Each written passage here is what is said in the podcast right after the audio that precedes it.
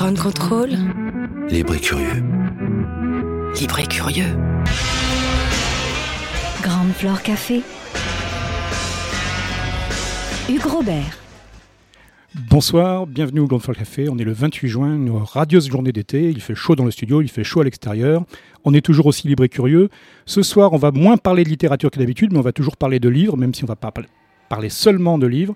On va parler d'une collection et de d'où elle vient, en fait, une collection qui s'appelle Les Jours. Donc ça, c'est notre aspect livre, mais euh, donc d'une émission, d'un nouveau média qui s'appelle Les Jours. Euh, à partir de trois de ces exemples, on a ici euh, sur le plateau ce soir plusieurs des fondateurs, pas seulement des fondateurs, mais aussi donc des auteurs de la collection.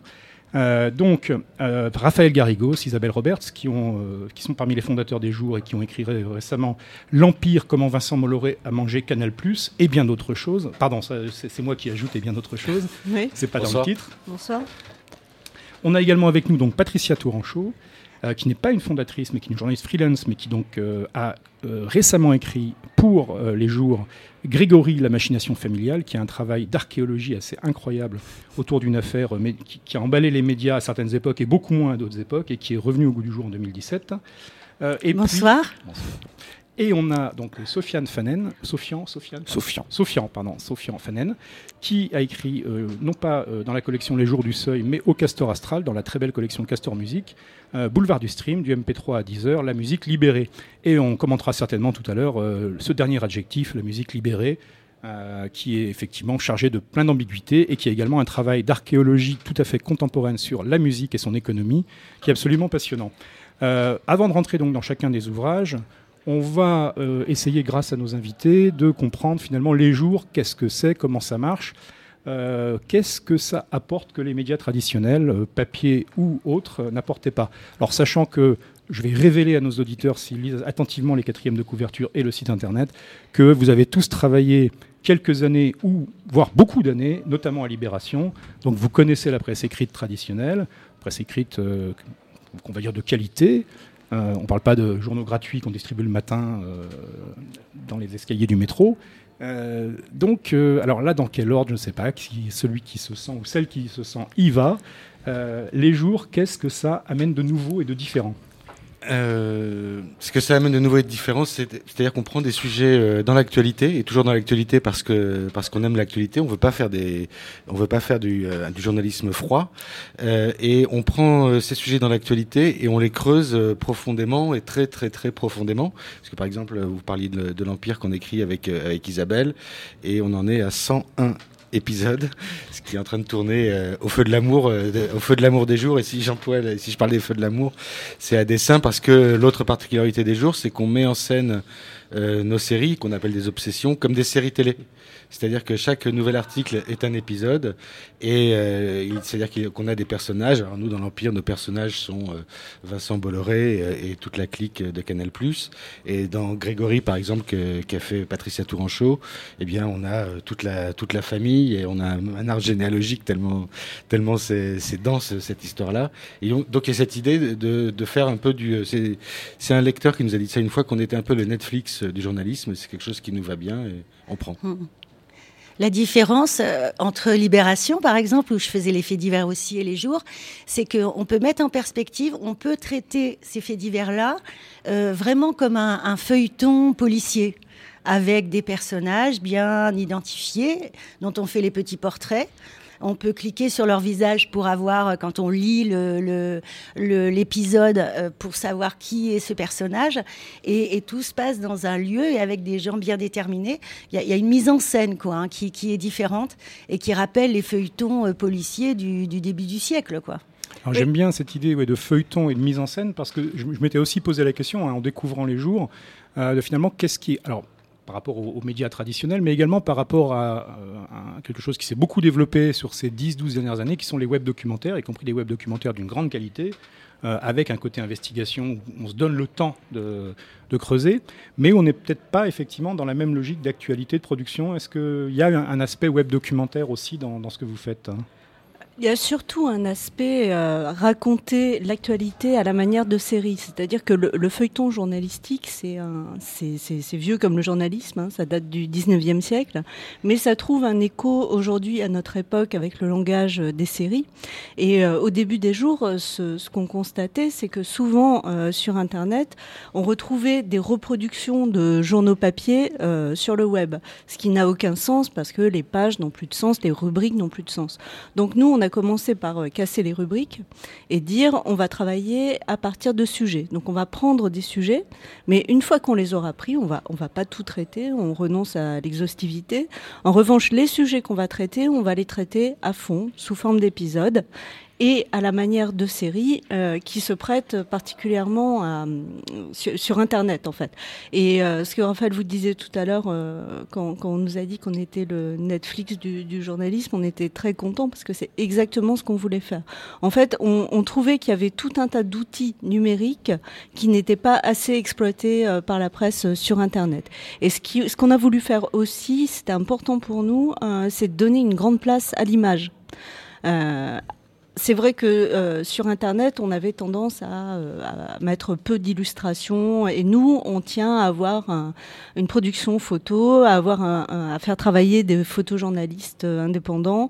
Voilà, tout ça, c'est ce qu'on a essayé à la fois d'apporter de ce qu'on avait connu à Libération, à savoir une certaine mise en scène de l'info, mais appliquée au numérique et au langage de l'époque.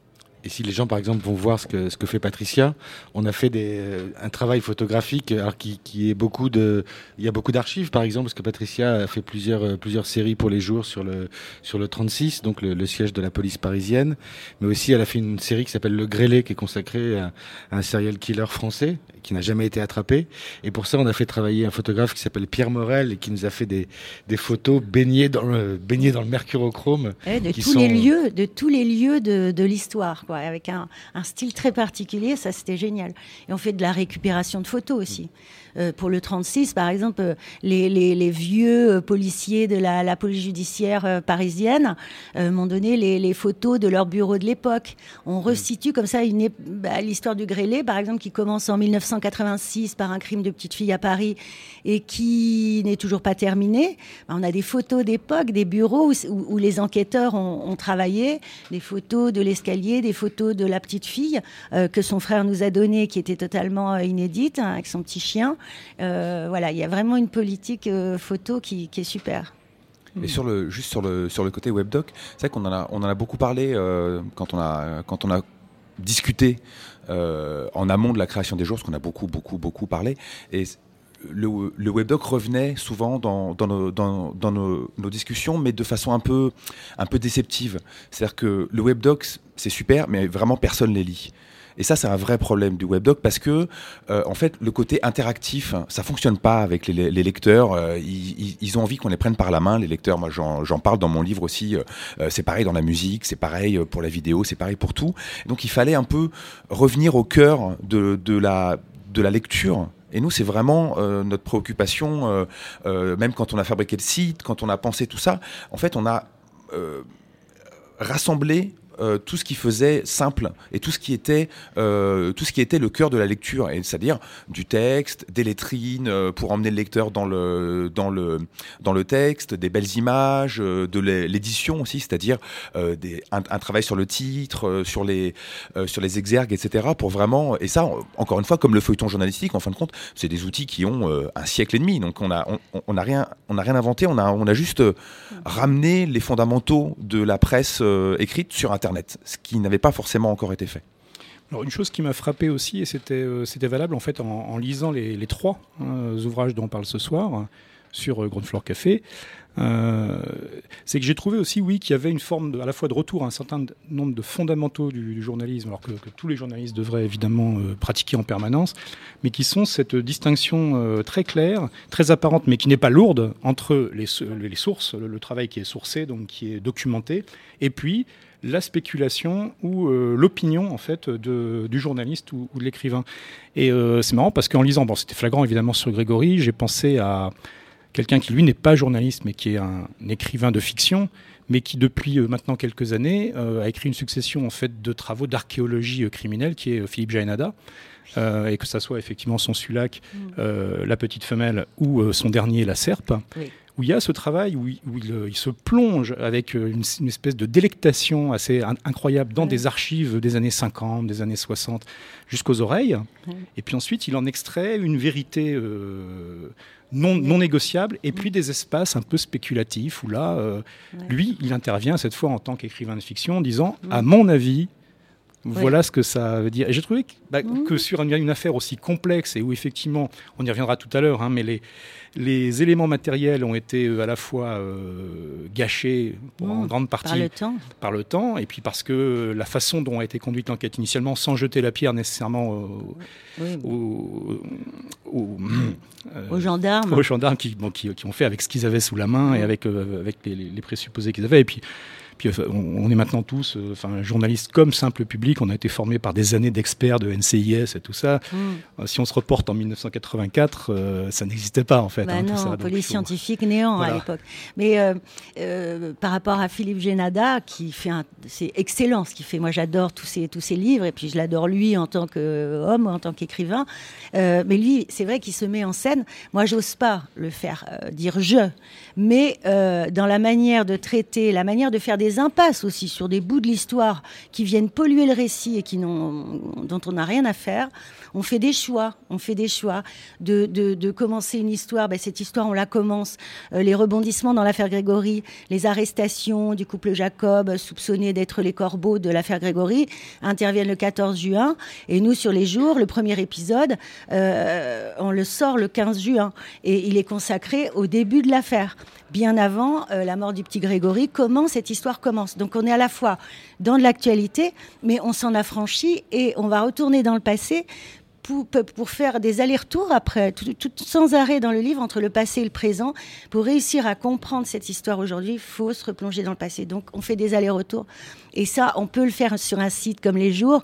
On peut pas le faire dans un quotidien euh, français. Alors moi je me posais cette question parce que bon voilà je, je suis pas du tout Ouais. j'ai pas du tout l'expertise et surtout la connaissance de l'intérieur hein, que vous avez de euh, de médias bon prenons Libération pour illustrer mais c'est certainement hasard. valable euh, non mais Oui, valable oui, des, des autres euh, qui qui euh, qui ont, ont dû en plus s'habituer ces dernières années plus ou moins adroitement, mais à travailler en permanence entre le support papier traditionnel qui paraît le matin ou le soir pour d'autres, et puis euh, le, le quotidien en ligne, euh, Mmh. avec ses articles payants ou gratuits, toute une complexité euh, technique et économique et marketing bon, qui, qui- qui n'est pas si simple que ça.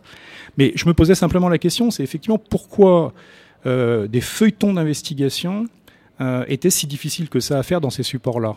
Est-ce que c'était plutôt une question de volonté éditoriale ou une question de technique Non, euh, moi si je prends l'exemple de, de, bah, Bolloré encore une fois, euh, à Libération, euh, Isabelle et moi on s'occupait des, médias, du service média, et le lundi on allait parler d'un truc qui se passe à France Télévisions, le mardi d'un truc au CSA, le mercredi de Radio France, le jeudi peut-être de, Canal+.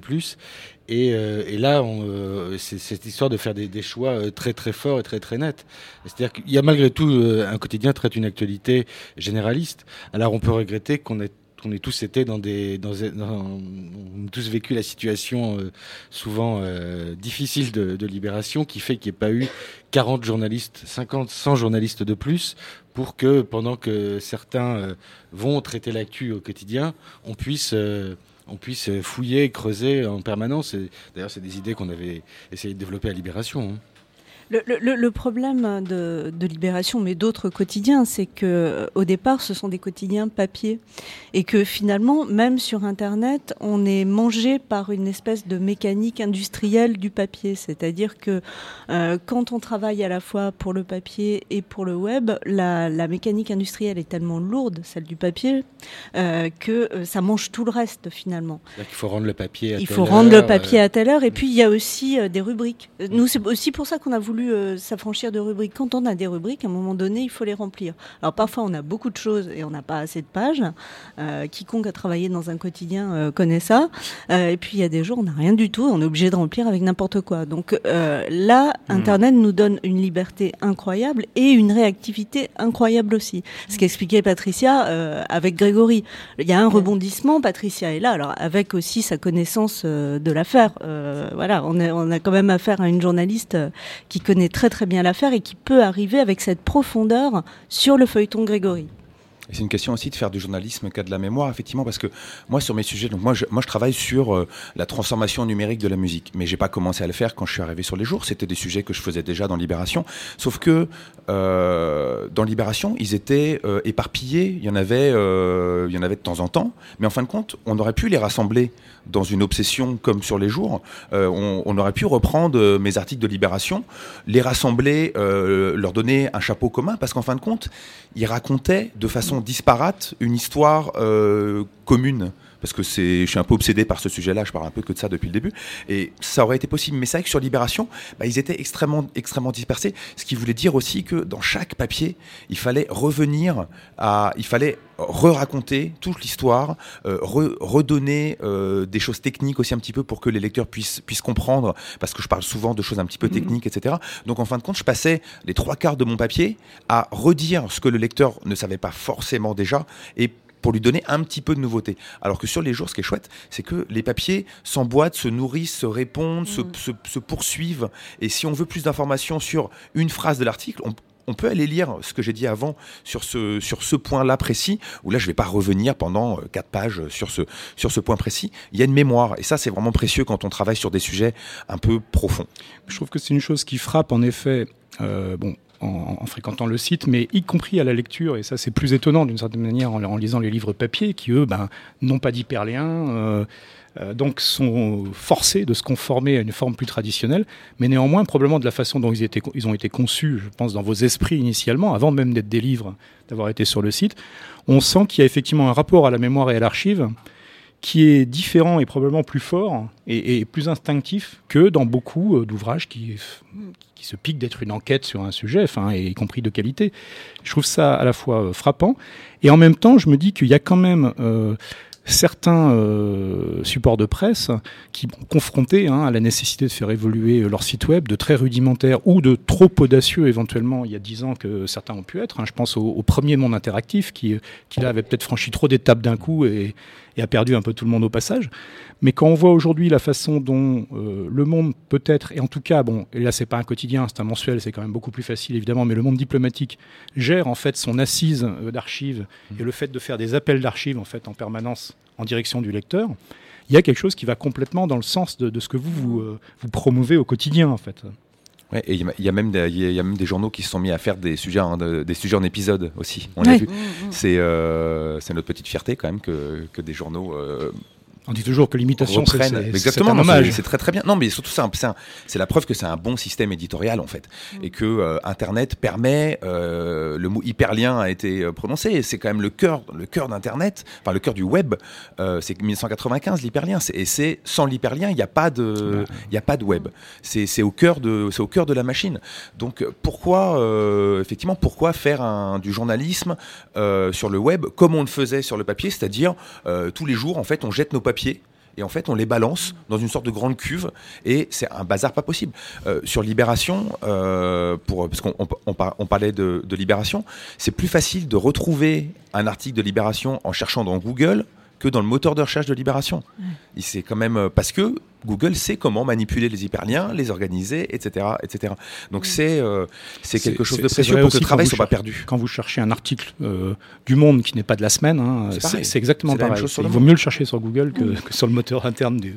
Mais ce travail mmh. sur euh, sur la mémoire, en fait, euh, est dû. euh, enfin, c'est grâce à la manière dont, dont sont bâties les obsessions des jours que ça peut marcher. Parce que si on prend un thème, moi j'avais pris le, le 36 qui est des orfèvres, par exemple, un moment d'actualité puisque le, le, 36 allait déménager au, au Batignolles. Donc c'était l'occasion de repartir dans l'histoire. Et euh, du, coup, puisqu'on a plein d'épisodes, on peut le bâtir avec des épisodes qui parlent un peu du passé, qui éclairent le présent, et puis des histoires nouvelles, genre le, je sais pas, le, flic qui avait volé les 52 kilos de cocaïne au, au 36 quai des Orfèvres, se trouvait à côté euh, bah, de Boucle d'Or, un flic surnommé comme ça, euh, qui avait participé à l'assassinat de, Jacques Messrine, le bandit. Donc euh, c'est cette manière de bâtir en fait les, euh, les sujets euh, qui fait qu'on peut, on peut se permettre de rentrer loin dans le passé, de, des archives, de garder la mémoire de l'histoire, et puis de repartir sur des choses plus, plus nouvelles. Et de fait, quand on s'est quand on s'est construit, Sophie, on disait tout à l'heure qu'on a passé beaucoup de temps à réfléchir. Euh, on a par exemple, euh, on- pendant un, temps, le, le jeudi soir, on recevait des, des, des gens de d'autres métiers que le nôtre pour, euh, pour pour construire les jours. Et on a reçu Frédéric Krivine, qui est qui se trouve avoir été journaliste et qui est surtout scénariste de, de la série Un village français. Et on lui a demandé, mais voilà notre idée, comment on fait? Et c'est aussi lui qui nous a pas mal fait gamberger sur cette façon de, de, monter, euh, de monter des obsessions, de monter des séries. C'est-à-dire qu'on quand on va quand on va lancer une série, on se dit quand même est-ce que ça va tenir sur sur 10 épisodes, on va dire? Est-ce que est-ce qu'on a suffisamment de choses à raconter? Comment est-ce qu'on va rebondir? Dans une série longue, il faut quand même régulièrement qu'on revienne à, l'intrigue principale pour euh, pour nous rappeler euh, pour rappeler d'où on vient dans la série. C'est des, techniques un peu empruntées à la littérature, de toute façon. Et pour, en revenir au livre, euh, ça a été notre, première euh, diversification au jour, euh, ce partenariat avec les éditions Le Seuil pour créer le- les éditions Les Jours Le Seuil. Et ce qui est drôle, c'est que nous, notre métier, c'est de faire du journalisme. Donc, on réfléchit pas en livre. Sauf qu'il se trouve que on s'est rendu compte que euh, notre manière de présenter l'info en épisode, ça formait des, des chapitres, et que au bout du compte, comme par magie, chacune de nos obsessions, chacune de nos séries journalistiques, c'était un livre. Et euh, finalement, euh, pour les éditions du Seuil, il y avait qu'à le prendre et puis à le mettre dans les, les librairies. L'origine, enfin, vous, vous- vous le savez tous, hein, mais, le, et toutes, le- mais les- certains des grands, grands best-sellers, notamment en matière de romans d'aventure Oui. euh, du 19e Oui. siècle, ont été construits par des feuilletonistes, Mmh. Mm. avec cette pression incroyable à la production, parce qu'il Mm. fallait en sortir chaque jour ou chaque semaine. Et il y a une espèce de miracle euh, un peu alchimique qui fait qu'à la fin, quand on rassemble tout, bon, il y a quelques incohérences, quelques trucs qui ont été inventés à l'épisode 4, puis on ne se souvenait plus à l'épisode 52. En Mm. effet, ça arrive. Mais globalement, à la fin, ça fait euh, les trois mousquetaires. euh, Ouais, je vous assure qu'on tire moins la ligne que Balzac, en fait. Et on les On ne l'aurait retravaille. pas pris. On l'aurait pas pris, Balzac. On retravaille un petit peu les épisodes quand même pour que ce soit, pour que les redites des pas de épisodes répétition, précédents, ouais. le- Et dans le Grégory, par exemple, il y a trois chapitres supplémentaires, mais le- la base, elle est, euh, elle est dans le feuilleton des jours, quoi. Mais euh, sur ça, alors pas sur l'aspect feuilleton, mais sur l'aspect, euh, voilà, se donner le temps de faire une enquête un peu approfondie, tout en étant relié à un quotidien, alors qui peut être un quotidien d'investigation. euh, euh, bon, chargé de douleur, hein, mais pas nécessairement avec des enjeux nationaux, comme dans le cas de Grégory. En revanche, peut-être moins en apparence chargé de douleur, mais avec des enjeux euh, terrifiants euh, du côté de l'Empire. euh, Mmh. Et chargé de, douleur Vincent aussi. Ouais, chargé de douleur aussi, Mm. hein, ça, euh, bien sûr, mais bon, voilà. Mm. Et en revanche, euh, je pensais à des, à des gens euh, qui sont euh, du côté de, de ce qu'on appelait, euh, et qu'on appelle encore hein, la bande dessinée, qu'on dit le roman graphique pour faire un peu plus chic, euh, et où il y a tout un travail donc, de journalisme en fait, euh, graphique qui, qui existe maintenant depuis un certain nombre d'années.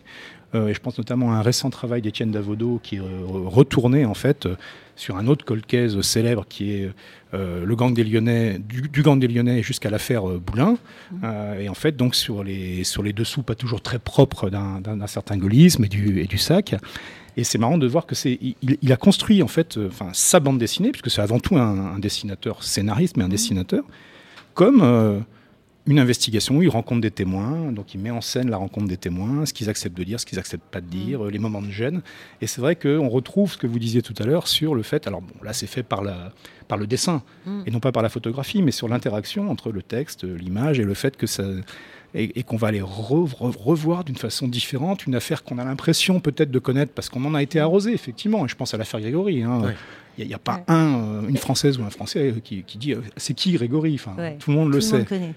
Mais savoir exactement euh, où on en était, ça c'est Mm. une toute autre histoire. hein. Moi, Mhm. enfin, avant le, le 14 juin 2017, euh, on m'aurait demandé mais c'en est où l'affaire Grégory Mm. Mais aucune idée. Moi, oui, je sais pas. Il y, en a- pas un qui est mort. euh, Enfin, euh, Et puis c'est ce qui est dingue dans cette histoire Grégory, c'est que il y a vraiment des rebondissements naturels de l'histoire qui servent la narration et qui servent euh, le feuilleton et l'obsession des jours. Parce que imaginez que le petit juge Lambert, qui avait tout foiré l'enquête par ailleurs hein, en 84-85, euh, se suicide à la manière d'une scène de son roman policier qu'il allait sortir avec un, un sac plastique sur la tête en ayant picolé une bouteille de whisky. euh, quelques jours après le rebondissement de cette histoire, en laissant des lettres posthumes, on était, on était sidérés que le deuxième juge qui est travaillé sur cette histoire, euh, qui est tout repris l'enquête, qui avait tout repris l'enquête pour dédouaner finalement euh, Christine Villemain, la mère de Grégory, qui avait fini par être accusée, inculpée d'infanticide pendant huit ans. Ce, ce deuxième juge de l'époque, qui s'appelait le président Maurice Simon, euh, finit par avoir euh, une attaque cardiaque, tombé dans le coma. Il en ressort, il survit, mais il est amnésique. Le juge Simon, qui a passé trois ans à retravailler toute cette histoire hyper compliquée, qui a toute la mémoire du dossier, qui est sur le point d'aboutir, il perd la mémoire du dossier. Et un jour, il y a son ami qui essaye de, lui rafraîchir la, mémoire, et euh, elle a l'impression que ça marche quand même. Jusqu'au jour où le président Simon lui dit Mais euh, qui est ce petit garçon dont tu me parles si souvent Là, où est-ce qu'il est enterré? Enfin, voilà, donc il avait vraiment tout oublié. Bah, ça, c'est des ressorts dramatiques que- qu'on Ouais. ne peut même pas inventer. quoi. Ça, c'est énorme. Alors, j'en profite pour nos auditrices et pour nos auditeurs, et pour vous aussi, si vous ne l'avez pas en tête, euh, je vous recommande absolument la lecture d'un roman d'Antoine Bello qui s'appelle Enquête sur la mort d'Émilie Brunet, euh, dont le principal enquêteur, euh, grand admirateur d'Agatha Christie par ailleurs, euh, souffre de ce qu'on appelle amnésie antérograde, c'est-à-dire que chaque jour, en fait, il a oublié non pas sa mémoire à long terme, mais le jour précédent. Et donc, il doit prendre des notes chaque Ouais. jour pour savoir comment euh, reprendre en fait au, au petit matin quand il se réveille.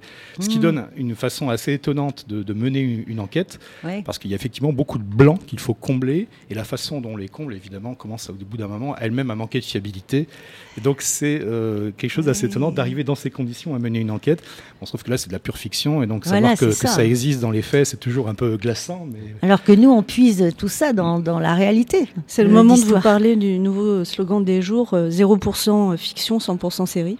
Ah, c'est pas mal. hein. Bravo. Alors, euh, moi, moi, j'aimais bien je le mentionne au passage je, je l'ai pris sur une table en passant là juste en venant et j'ai- j'aime bien enfin un média qui touche le fond Voilà. et là tout de suite avec une très belle carte C'est aussi le petit ton qu'on veut donner au jour, euh, le petit ton euh, que j'espère être un peu, un peu marrant, euh, un, peu, un peu complice avec les lecteurs. Et enfin, un média qui touche le fond, euh, c'est une agence de pub qui nous a, qui nous a trouvé ce, ce slogan-là. Et, et euh, on l'aime bien, ces périodes de, de défiance terrible dans les médias qui touchent tout le temps le fond. Bah, nous, oui, on, le touche le fond et on l'assume. Ce qui, est, c'est- euh, ce qui est important aussi avec Grégory, euh, j'y pense parce que vous disiez euh, l'affaire Grégory, tout le monde la connaît. Non, tout le monde la connaît pas. Et, et il faut savoir qu'au au jour.fr, la moitié de nos lecteurs ont moins de 35 ans. Et moi, il y a des lecteurs qui m'ont dit, bah moi, l'affaire Grégory, j'étais pas née. Je l'ai découvert avec Patricia Tourangeau. Euh, j'entendais un bruit de fond, j'entendais l'histoire d'un petit garçon qui avait été tué, mais je connaissais pas. Et je l'ai découvert grâce au jour. C'est important aussi. Tout à fait, et, et d'autant plus que vous avez absolument raison de le signaler, moi, moi, moi qui ai passé la cinquantaine, euh, c'est quelque chose effectivement que- qui a été familier à un moment, d'autant plus que toute une culture populaire, pas toujours de bon goût, mais assez poilante, il faut être honnête, s'en était emparée du, petit Ouais. Grégory. Ouais. A pense à ce célèbre groupe euh, de, qui s'appelait, à, à l'instigation des Dead Kennedys de Gélo Biafra, qui s'appelait les Dead Gregorys, par exemple. qui, tout ça, ça a été une époque, mais effectivement, en 2017, euh, qui est bien lointaine, puisque c'était quand même il y a 33 ans, et oui, bien entendu, pour des, pour des gens plus Mm. jeunes, c'est effectivement quelque chose qui est dans le bruit de fond, dans le... Mm. Oui, on sait bien qu'il y a quelque chose, mais quoi Mais Euh, quoi et j'ai trouvé que l'épilogue que, que vous avez écrit, euh, euh, Patricia Touranchot, euh, l'in- l'intitulé La recherche du temps perdu, c'est audacieux, puis ça nous permet de, de rappeler qu'on Ah, est ça, dans, une émission littéraire. C'est Alice Giraud des jours qui l'avait trouvé. C'est Alice Giraud, oui. Et le prologue s'appelle pareil. Absolument. Et j'ai trouvé qu'en tout cas, le, le ton était d'une grande justesse parce que tout en euh, pointant, donc en résumé hein, d'un d'un travail de, de, près, de près de 250 pages, euh, en pointant en fait les manquements, les erreurs, les gâchis, les accidents, les malchances hein, de, de- de cette longue enquête euh, qui s'est enlisée dans des sables vraiment mouvants. hein, euh, et pas seulement dans les eaux vaseuses de la Vologne. Euh, et ben, vous réussissez aussi à, à rendre un peu justice finalement à, à chacun des acteurs. Et je trouve que c'est c'est- le contraire de, de l'ironie en fait à propos d'un truc qui traite d'affaires criminelles et justement et des mécanismes de la justice. Et donc elle est, elle est particulièrement euh, intelligente et touchante cette, cette postface. Voilà. Et qu'on va laisser le, petit Grégory reposer provisoirement et on, va parler euh, donc de Vincent Bolloré. Moi j'avais une petite question simplement, c'est pour m'ôter un doute. hein. Euh, L'Empire Bolloré, donc là tout de suite je me dis ah ça, va être très intéressant. Puis juste dessous je vois, et alors pour moi c'est un tout petit peu déceptif, comment Vincent Bolloré a mangé Canal+. Parce que je me dis, mais bon, bon sang, il fallait qu'ils mangent Canal Plus pour que ça finisse par vous intéresser, Bolloré, les journalistes ou quoi? Bah, on n'existait pas avant. Bah, Vous voyez Pardon? ce que je veux dire enfin, Non, bah, le, le- le côté, euh, le côté Afrique de Vincent Bolloré a été beaucoup traité hein, journalistiquement. Euh, voilà, il y, y a eu plusieurs livres. Voilà, Nous- c'est vrai que euh, au moment où euh, Vincent Bolloré a mis la main euh, sur Canal+, on était en train de construire les jours. Et euh, on a vu ça, on s'est dit, euh, bon sang, mais il faut qu'on commence à creuser ça. On n'imaginait pas à l'époque qu'il y aurait 101 épisodes, euh, que ça ne s'arrêterait pas. On n'imaginait pas non plus, parce qu'après tout, il aurait très bien pu euh, couper les têtes euh, de la précédente direction. Ça ça a rien de si euh, original hein, quand, quand un nouveau patron arrive dans une entreprise. Euh, et, puis, euh, et puis redresser la boîte, et puis voilà, c'était fini. quoi. C'était trois épisodes, et puis voilà. Sauf que ça s'est pas exactement passé comme ça. Et euh, c'est ce qui est intéressant bah, euh, avec l'Empire, mais aussi avec les autres obsessions, c'est que en choisissant un sujet, c'est c'est des, ce sont des sujets qui ont des, euh, des portées plus vastes en fait. L'histoire de, Vincent Bolloré à Canal+, c'est aussi une histoire qui touche les médias en général, les médias français, voire, voire internationaux. Donc ça raconte autre chose. Ça raconte aussi une, violence au travail. et ça raconte une violence au travail. Ça raconte aussi des histoires de, de culture. On parle peut-être de télévision, mais euh, l'incidence très directe du, du démantèlement de Canal Plus par Vincent Bolloré, c'est des, des films français qui ne sont plus produits. Oui, le- le- il ne faut pas oublier que Canal+ est le, est le principal financier du, du cinéma français. Donc, euh, mécaniquement, quand le chiffre d'affaires de Canal+ baisse, euh, le, cinéma français est moins financé. Et puis on a quelqu'un qui est qui est hors norme en plus. C'est pas simplement un raider, un financier. C'est quelqu'un qui euh, quelqu'un qui exerce une, une vengeance par rapport à son, son précédent échec dans la télévision avec euh, avec Direct 8 qui était quand même une, télé totalement totalement ratée euh, qui a abouti à Jean-Marc Morandini pour vous dire. Et sinon qui était une télé de patronage. Il, il aime bien ça mais ce qui est intéressant, c'est de voir que ce type-là n'a pas de réaction de financier euh, euh, normale. Il, est, il se venge en fait de, de, de ce que lui a fait subir Canal Plus d'arrogance, qui se moquait beaucoup de, de sa chaîne Direct 8, et il continue comme ça à, à exercer cette espèce de, de, de revanche absurde au niveau du sens des affaires, mais, mais passionnante dans le, celui de la comédie humaine, comme on dit. C'est un, un raider, c'est un homme d'affaires, mais avec une, une part euh, d'irrationnel qui le rend euh, fascinant, en fait. Bah, surtout que, euh, alors moi c'est un sentiment et je vois ça d'un peu loin, hein, mais effectivement par rapport à d'autres milliardaires français qui ont eu, euh, avant de, de se construire au fil des années une, une respectabilité euh, qui, qui va aussi avec le nombre de milliards, hein, il faut être honnête, mais je pense notamment à Bernard Arnault et François Pinault, donc tout le monde sait que leurs débuts de carrière ont été euh, tous sauf euh, clean, enfin avec euh, des choses qui effectivement, dans- en d'autres temps, d'autres époques, euh, d'autres pouvoirs politiques qui auraient été euh, traités comme étant à la limite du mauvais côté de la limite du brigandage pour certaines. Il y a eu de toute façon des, des- des affaires qui sont passées en justice, mais dont l'irrationalité qui est évidente hein, aussi, je pense, chez des Bernard Arnault, François Pinault, mais qui sont à un stade plus âgé notamment hein, que, que Vincent Bolloré, qui ont commencé plus tôt, mais c'est pas investi dans les mêmes choses, c'est vrai. Enfin, bon, il y a tout, tout le monde euh, le- le- l'espèce de, de- de fascination pour l'art contemporain de François Pinault, qui prend des proportions, alors où il garde toujours une rationalité quand même à la fin, parce qu'il n'a pas envie que ça lui coûte beaucoup d'argent, donc euh, il sait y faire. Mais Oui, quand c'est même, quand même Pinot qui, est- c'est quand même le- le- la boîte qui, qui paye les œuvres d'art. Hein. C'est pas, il paye pas juste avec son. Enfin, c'est Artemis qui les paye, enfin, mais, Oui. oui, la, la holding. Mais euh, et bon, Ber- Bernard Arnault, enfin, il y a des choses similaires. Mais effectivement, Bolloré, le fait que ça soit passé par euh, une obsession à lui hein, pour les médias et certains médias et pas tous, et puis pour la publicité, hein, euh, Mm. est quand même quelque chose, oui, qui, qui bah, Ce qui est fascinant, c'est euh, ce, ce schéma qu'il a qui s'appelle euh, l'intégration verticale, quelque chose qu'il euh, qui, euh, en- qui l'érige en modèle, c'est-à-dire qu'il pense que euh, un artiste universal qui appartient à Vivendi doit passer en concert à l'Olympia, qui appartient à Vivendi, doit être promu sur Canal+, qui appartient à Vivendi, dans le magazine gratuit CNews, qui appartient à Vincent Bolloré, ensuite se, se produire... se produire euh, au Togo où Vincent, où Vincent Bolloré a lancé Canal Olympia, qui est une salle de spectacle dont le- qui rassemble Canal Plus et l'Olympia, et, et qui va aller voir ces, qui vont aller voir ces, ces artistes universels euh, au Togo, bah, les dockers euh, de Vincent Bolloré qui travaillent, euh, qui travaillent sur ces ports. Sur et c'est terminal de intéressant de, la façon ouais. dont il, dont il théorise ça. Il le dit. On avait des enregistrements sur les jours où il parlait de Bono de U2, euh, qui est chez Universal, en disant Bono, c'est très bien, on le ficelle dans des contrats, hein, c'est son expression, et, euh, et ensuite on le- on l'exploite comme ça par petits bouts dans, cette fameuse intégration verticale. Sauf que c'est de la culture et que ça se même malgré ce que Sofian peut penser de, de et je sais qu'il n'en pense pas du bien, mais euh, ça reste de la culture et ça se monnaie pas comme des containers. On ne doit pas parler de U2 et de Bono ce soir parce que ça risquerait de nous, en- de nous entraîner trop loin et de voir des, des- et de voir des camps se former autour de, de- des tables de notre Bah, studio. on, on est dans le même camp, hein, en l'occurrence avec Sofian. mais bon. Moi aussi. hein, mais Ah bon. bon, bah, moi, ça va être vite fait. alors. Ouais, bah voilà, bah, Bono, salut. Mais on, on y reviendra tout à l'heure parce que, mentionnons-le tout de même, Boulevard du Stream, donc euh, l'ouvrage de, de Sofian euh, Fanen, euh, démarre en fait par un, quasiment, hein, démarre par un discours de- du successeur de Pascal Nègre chez Universal, discours euh, aux actionnaires de, Vivendi, euh, pour leur expliquer à quel point euh, tout va très bien, Madame la Marquise. euh, euh, Universal, oui, c'est vrai que les supports ont changé, que les droits ont complètement changé, que le lien entre l'artiste et son producteur ne sont plus du tout les mêmes qu'avant, mais ne vous inquiétez pas, on continue à, vous promettre des dividendes, des choses.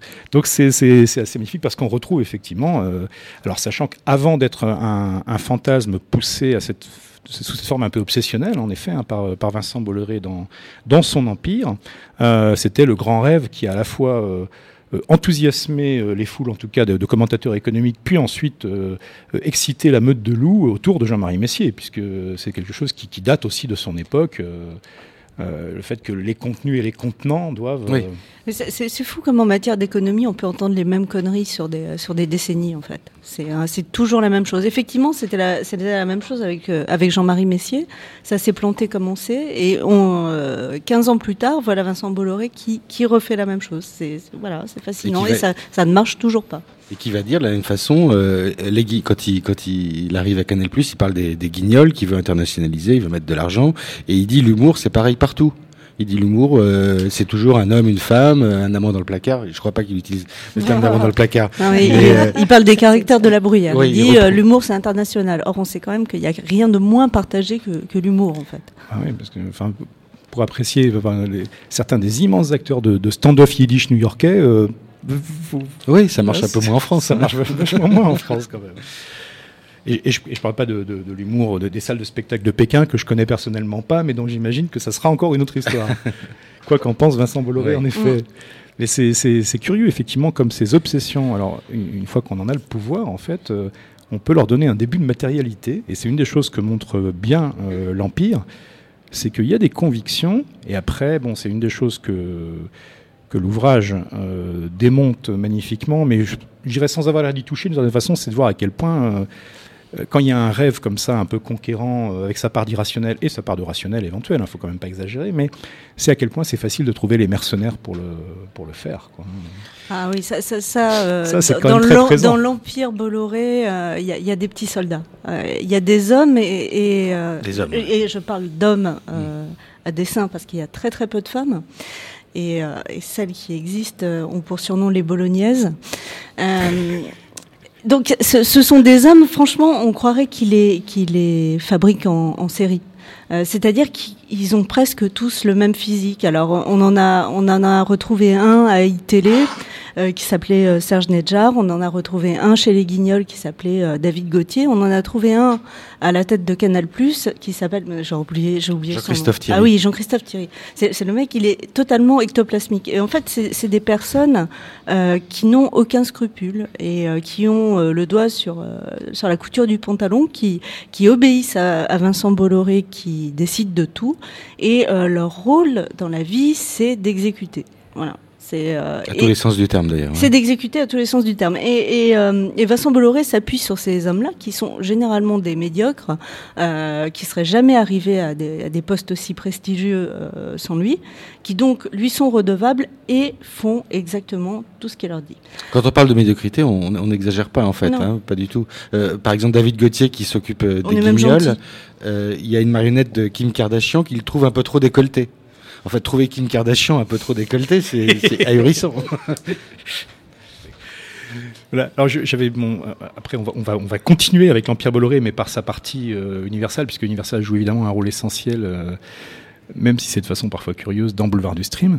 Mais euh, avant ça, j'avais quand même une dernière question, c'est qu'à la différence d'autres euh, capitaine d'industrie, milliardaire, euh, investisseur, y compris dans les médias, euh, donc avec euh, la part de mégalomanie euh, qui, va avec la chose, parce que sinon souvent on se lance pas nécessairement dans, dans ce genre d'aventure. Mais il se dit, il se murmure parfois euh, que à la différence de beaucoup d'autres qui aiment bien finalement laisser glisser l'essentiel de ce qui se dit en, mal euh, sur eux, Vincent Bolloré est, parfois assez vindicatif. Donc est-ce que vous n'avez pas peur quand même un peu de... Ah non, on n'a pas peur. Euh, non, euh, ce qui est intéressant par rapport à ça euh, chez Vincent Bolloré, comme quoi il n'y a pas que de l'irrationnel chez lui, c'est que effectivement Vincent Bolloré attaque beaucoup les journalistes, mais au sujet de l'Afrique en fait. Et c'est là où le bas blesse en fait, c'est l'Afrique. Euh, le, le cœur de son métier, le cœur hein. de là son industrie, là où est l'argent, euh, c'est c'est l'Afrique. Euh, il n'a il n'a pas, pour l'instant, il n'a jamais attaqué sur, euh, sur les sur médias. les médias ou la publicité Mm. Voilà, c'est ça. Euh, quand il a attaqué complément d'enquête euh, de France 2 au tribunal de commerce euh, qui leur a réclamé 50 millions d'euros quand même, euh, c'était sur des parties africaines en fait. Euh, pas, pas- alors que le documentaire euh, parlait de, De Canal+, de l'audiovisuel euh, de, de de Canal+, il a attaqué sur les parties sur africaines. lequel il y avait euh, 40 secondes ou enfin ou 2 minutes non, Et ça 10 minutes Ouais, euh, 10 dans, minutes, dans le complément d'enquête. oui, voilà, Mm. Mais euh, peut-être qu'il nous attaquera un jour. C'est vrai qu'il a, il, il aime ça. Il est, et d'ailleurs, c'est quand on parle de procès Bayon, euh, de procédure Bayon, du moins, c'est, on sait que ça sert à ça. Quand il demande 50 millions d'euros à France Télévisions, ça veut dire que tous les autres médias qui veulent enquêter sur Vincent Bolloré vont peut-être y réfléchir à deux fois. Parce que si Vincent Bolloré nous attaque les jours demain, Euh, les- les- il va falloir le- qu'on trouve un avocat non, non, généreux. Mais, non, mais même, même, même France 2, hein, euh, France 2, ils ont dépensé euh, 13 millions, euh, je crois qu'ils ont dépensé, je sais plus à combien ils en sont de frais de justice, moi, c'est c'est énorme, quoi. Et, euh, et c'est fait pour que les autres journalistes se disent, euh, je vais faire gaffe quand même avant d'écrire un papier, parce que s'ils m'attaquent, euh, je vais avoir des problèmes. Et encore, on parle de France 2, on parle de euh, Tristan Walex, qui est en, en CDI à France 2. On parle pas d'un pigiste ou d'un jeune média, euh, voilà, qui aurait sans- deux ans, voilà, par exemple. Sans, sans, sans, euh, s'évertuer effectivement à, à vanter euh, les, les- les mérites et les absences de mérite de certains des aspects de nos démocraties euh, actuelles. C'est vrai que le système judiciaire euh, est parfait, égalitaire et démocratique, mais demande des mises de fonds euh, qui sont euh, que l'on peut récupérer in fine quand on est dans son bon droit, mais qui donc, demandent entre temps un problème de financement en fait qui est pas toujours Bien sûr. négligeable Bien pour sûr. le plus petit des, des deux en présence. Mm. Et donc effectivement, on va pas dire que l'argent va à l'argent, mais si un petit peu quand Un même. petit peu, Si, même. un petit peu. Complètement. On- Grande Flore Café. Hugues Robert. Eh ben on va continuer avec de, de la musique, parce que la musique aussi, c'est, on, on, on l'oublie, on l'oublie jamais en fait, mais on, on sait que c'est aussi une économie, euh, la musique. Euh, c'est une technologie, c'est des technologies, et que la, la musique a effectivement donc été euh, révolutionnée. Et Sofiane Fenen le dit euh, dès le début de son livre que probablement, euh, Sofiane, pardon, j'ai décidé, j'ai du mal. hein, C'est ma mère qui va râler sinon. Ouais. Attention. Sofiane Fanen nous le dit en fait euh, dès le début donc de son ouvrage euh, paru au, au Castor Astral dans la collection Castor Musique euh, il y a quelques mois. Euh, la euh, dématérialisation, en fait, le passage du- de l'analogique au numérique n'était pas en soi à ce point une révolution euh, dans, dans l'histoire de la musique, mais euh, le passage au streaming. Euh, au fait donc de ne plus avoir besoin de stocker physiquement les euh, fichiers, euh, quel que soit leur degré de compression sur son propre ordinateur, effectivement ouvre des perspectives complètement différentes, différentes révolutionne les modèles économiques et, et rebat potentiellement les cartes entre les différents acteurs du monde de la musique. Alors, tout simplement, Sophie Anfanen, d'où au départ vient cet intérêt pour l'économie de la musique en fait? Bah, de la musique elle-même en fait. Moi je suis un journaliste musique euh, avant tout, euh, très simplement. C'est euh, j'écoute des disques et j'en parle et je vais voir des concerts et j'en parle. Enfin c'est fondamentalement mon, mon travail, mon champ journalistique.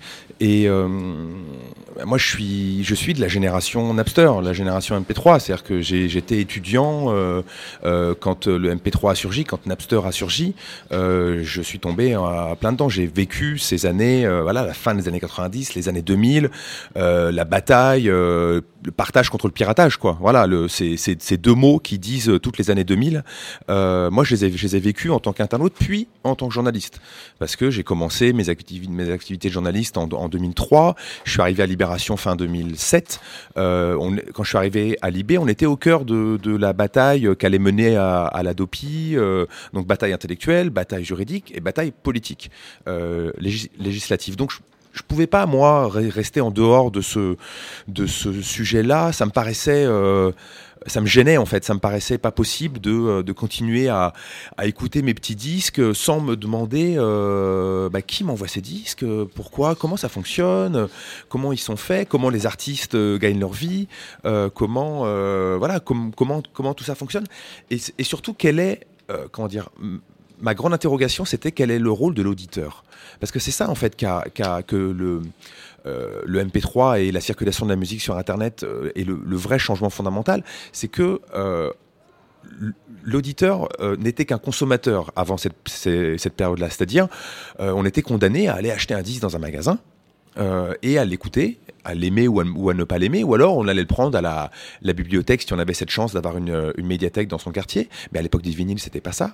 Euh, ou alors on l'empruntait à quelqu'un, c'était compliqué de faire des copies, etc. Mais bref, voilà, on était globalement un consommateur et le monde de la musique se moquait bien de ce qu'on pouvait faire de la musique. On pouvait écouter son disque une fois ou 850 fois, c'était pareil. Alors qu'à partir du MP3, euh, le- l'internaute auditeur est devenu acteur du partage de la musique. Il a commencé à l'envoyer partout. Il a commencé à dire vous, vous, devriez écouter ce disque-là. Il est vraiment super. Et en plus, je vous le donne. Et ça, ça a quand même changé absolument tout. Et ça a donné un, un pouvoir certain à l'internaute au- auditeur. Et, euh, et moi, c'est ça qui m'intéressait dans les, dans les années 2000. Et euh, c'est l'une des préoccupations d'ailleurs euh, de, de- des années qu'on vit en ce moment. C'est-à-dire que cette, euh, ce pouvoir qui avait été pris par le par l'auditeur, il est en train de le perdre, l'auditeur, je pense, en ce moment, euh, face aux, aux plateformes de streaming. Alors, une chose que je trouve euh, très, très, intéressante dans, ce que vous dites là, c'est cette notion effectivement du pouvoir de l'auditeur et de son rôle euh, entre, entre acteur et consommateur. Et c'est vrai que moi je pense à un film mythique, mais qui passe, enfin un film, un livre mythique avant même d'être un film, mais qui passe, qui parle de la période précédente, hein, donc qui parle de l'époque des vinyles et des CD, euh, même si c'est plutôt les vinyles parce que c'est l'haute fidélité de Nick Hornby, donc qui est d'abord un roman fabuleux avant d'être euh, devenu un, un film. Enfin, si vous l'avez pas vu et que vous aimez la musique, j'imagine que vous l'avez vu, mais sinon je, je vous le recommande évidemment parce que c'est même à la cinquième, euh, au cinquième visionnage, on est toujours au- autant mort de rire. Et j'en profite au passage pour faire cette brève digression parce que euh, en ce moment il y a aussi une période de football que Nick Hornby est aussi l'auteur d'un extraordinaire carton jaune en fait qui parle de, de ce que ça veut dire d'être fan d'Arsenal, qui est disponible à la librairie de Grande Contrôle et que bien entendu il faut lire également parce que Nick Hornby est quand même quelqu'un de drôle et d'intelligent. Euh, mais en tout cas sur euh, haute fidélité, ce que j'adorais, c'était effectivement d'une part le fait de faire des listes et puis le fait d'utiliser le fait de faire une cassette, euh, enfin tape, pour justement comme moyen à la fois d'expression culturelle et de se transformer de consommateur en acteur même très modeste. Chose qui a complètement changé avec la numérisation et avec la, disponibilité en fait et les accès.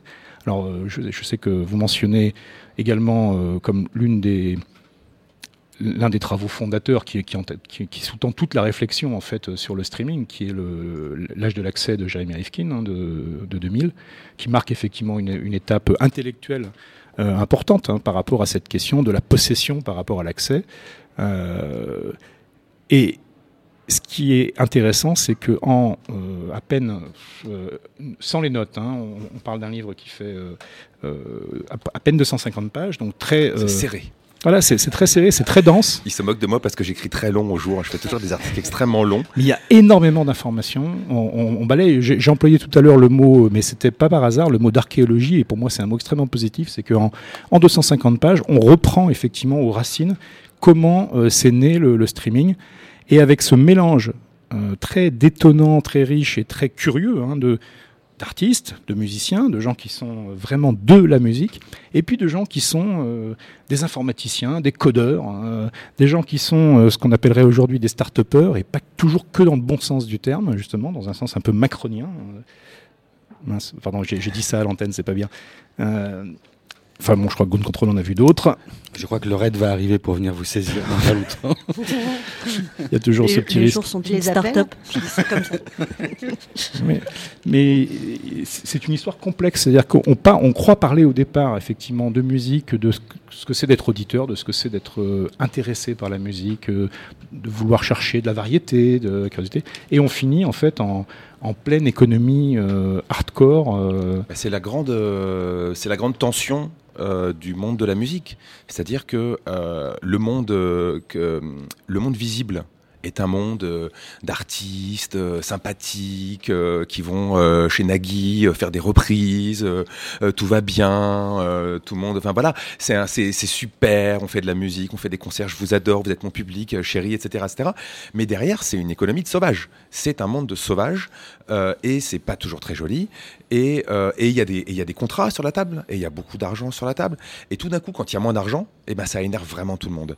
Et donc ça a été vraiment dur. Et, et, et- et, euh, surtout, ce que j'ai voulu montrer dans le, dans le bouquin, c'est justement, même au sein même des maisons de disques, euh, il y a toujours cette tension perpétuelle entre les gens qui sont dans l'artistique, qui sont effectivement au contact avec les artistes. Et être au contact avec les artistes, c'est un vrai boulot, parce que les artistes, ils sont compliqués, ils sont même compliqués avec eux-mêmes, ils savent pas toujours, toujours où ils en sont, etc. Et donc faire, faire accoucher un artiste de sa musique euh, pour qu'elle dise quelque chose de son époque, etc. Parce qu'on pense que cet artiste euh, vaut le coup, c'est un vrai boulot. Et ça, c'est un boulot de dingue, et c'est un boulot passionnant, pour lequel j'ai én- énormément de respect. Et euh, les étages au-dessus, euh, les gens qui disent non mais la- laisse tomber ce mec là, euh, euh, ça nous coûte trop d'argent, on va plutôt demander à Matt Pokora de faire de, la prise de Claude François. C'est et donc il y a toujours cette tension là entre les intentions musicales, artistiques et même même dans la plus grosse des majors, même chez Universal, il y a cette tension qui est qui est extrêmement dure. Et en ce moment, par exemple, pour donner un truc très très très concret, et c'est pour ça que l'histoire nourrit le présent toujours. en ce moment, chez Universal, il y, a un- y a un grand et c'est pareil dans toutes les majors, mais chez Universal, c'est assez, extrême. Euh, ils ont décidé de mettre tout leur argent sur le rap parce que il y a que ça qui stream, il y a que ça qui marche, il y a que ça qui rapporte. Donc on met tout notre argent sur le rap en oubliant peut-être qu'à un moment ou un autre le public euh, qui n'est pas rap et qui, écoute autre chose va peut-être arriver sur le streaming et que euh, s'il se retrouve avec des vieux des vieux albums de Florent Pagny, ça va ça va peut-être pas le faire complètement. Et donc ils sont en train d'abandonner complètement en race campagne des étages entiers qui font de la musique classique, qui font du jazz, qui font euh, ce qu'on appelait avant la world music, etc. Enfin, qui font plein de choses. Et aujourd'hui, bah, ces étages-là, euh, ils savent pas trop quoi faire de leur vie. Ils se sentent très malmenés et ils sont assez malheureux. Et, euh, donc, on est dans ce dans ce moment-là. et, c'est d'ailleurs un, moment que les majors ont déjà vécu dans les années 2000, euh, quand il y avait beaucoup moins d'argent et qu'elles ont décidé d'arrêter de produire des jeunes artistes. Et quand la musique est repartie, elles n'avaient plus de jeunes artistes. Elles ont été obligées d'aller en acheter ailleurs, etc.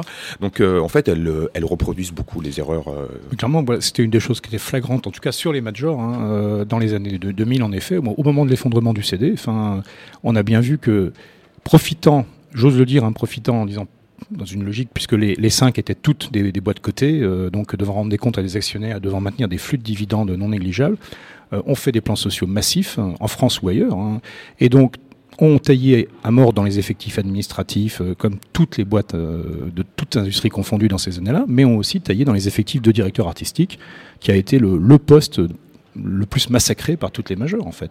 Disant qu'il faudrait effectivement cette relation intime à l'artiste. euh, Est-ce qu'on en a vraiment tant besoin que ça, à part sur 3-4 stars qui font le 45% ou 65% des, des, des profits de la, de la multinationale? Et les retours de bâton, euh, certains se sont produits effectivement derrière, et les prochains vont arriver également. Mais comme le, comme le disait tout à l'heure euh, Isabelle Roberts, euh, euh, les gens n'apprennent pas toujours de leurs erreurs. Je parle de conneries, je crois. Mais... Mais ils ont un, comment dire, ils ont, ils ont un petit peu appris pour leur, leur, pour pas faire que leur, leur, leur, taper dessus parce que c'est beaucoup plus compliqué que ça. Bien sûr. Euh, le monde de la musique a quand même appris de ces années 2000-2010 et notamment du surgissement du, du MP3 où ils, ils, étaient un peu euh, euh, pétrifiés, on va dire. Euh, ils ont monté, euh, toutes les majors en ce moment ont monté des, des cellules euh, de, de réflexion sur euh, justement sur l'évolution de la musique, euh, comment on va faire. Ils travaillent beaucoup sur les assistants vocaux en ce moment, par exemple. Euh, après, euh, voilà, tous les mots clés un peu en ce moment, ils sont en plein dedans, la blockchain, les machins, les bidules. Mais globalement, euh, ils ont des gens qui sont payés pour réfléchir. Alors que dans les années 90, leur grand, euh, leur, leur, leur, grand problème, euh, c'est qu'ils n'avaient pas de gens qui étaient, qui étaient payés pour juste se poser et regarder ce que des gens faisaient de la musique, regarder comment ils écoutaient, euh, parce que tout simplement, euh, l'argent coulait à flot, euh, même plus qu'à flot dans les, dans les années 90 avec le CD, et que euh, jamais personne n'aurait pensé que tout ça pouvait, euh, pouvait s'arrêter aussi violemment, euh, c'est-à-dire quand même en 2-3 ans. On, approche de la fin de, notre émission, donc euh, moi je, tenais, alors non pas pour conclure parce que ce serait euh, bien ambitieux, mais simplement de rappeler à nos auditrices et à nos auditeurs que c'est euh, à la fois rare et, je, vais le dire beau en fait que un, un travail éditorial, donc qu'il soit sur Internet ou sous forme papier traditionnel, comme c'est le cas là sous mes yeux, euh, puisse, euh, tout en se concentrant sur l'actualité, sur une certaine façon de traiter l'actualité, en fait, contribuer à nous redonner une mémoire, hein, euh, une mémoire en fait sur des choses qui s'étendent 10 ans dans le passé, 15 ans dans le passé ou beaucoup plus, parce qu'effectivement, c'est une des choses qui, disparaît le, le, plus facilement, en fait, cette mémoire. On le disait tout à l'heure, il y a des aspects générationnels, tout simplement. C'est pas nécessairement, euh, il n'y a aucune conspiration derrière ça. C'est un simple fait. Mais en tout cas, on le sait bien, et les gens beaucoup plus intelligents que nous l'ont dit. euh, si on, perd la mémoire et on perd l'histoire, on se condamne à la refaire une deuxième fois euh, sous forme de tragédie ou de farce. On ne sait pas toujours. Et en tout cas, on préfère l'éviter dans certains cas. Donc euh, vraiment, c'est précieux. Donc merci beaucoup à vous. Donc euh, merci beaucoup à Patricia Touranchaud, euh, Touranchaud d'avoir nous, nous avoir offert la Gré- Grégory la machination euh, familiale, à Sofiane Fanen de nous avoir offert euh, Boulevard du Stream du MP3 à 10h la musique libérée, et à Raphaël Garrigos et Isabelle Roberts de nous avoir offert l'Empire, comment Vincent Bolloré a mangé Canal+, et je le redis, et bien d'autres choses.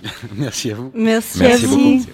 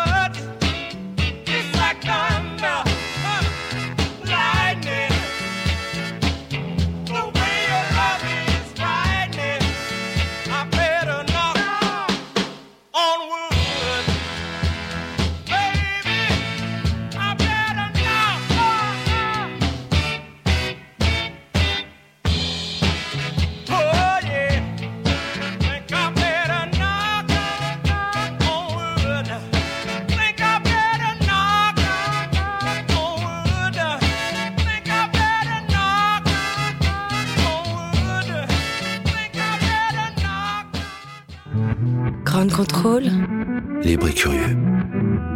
libre et curieux.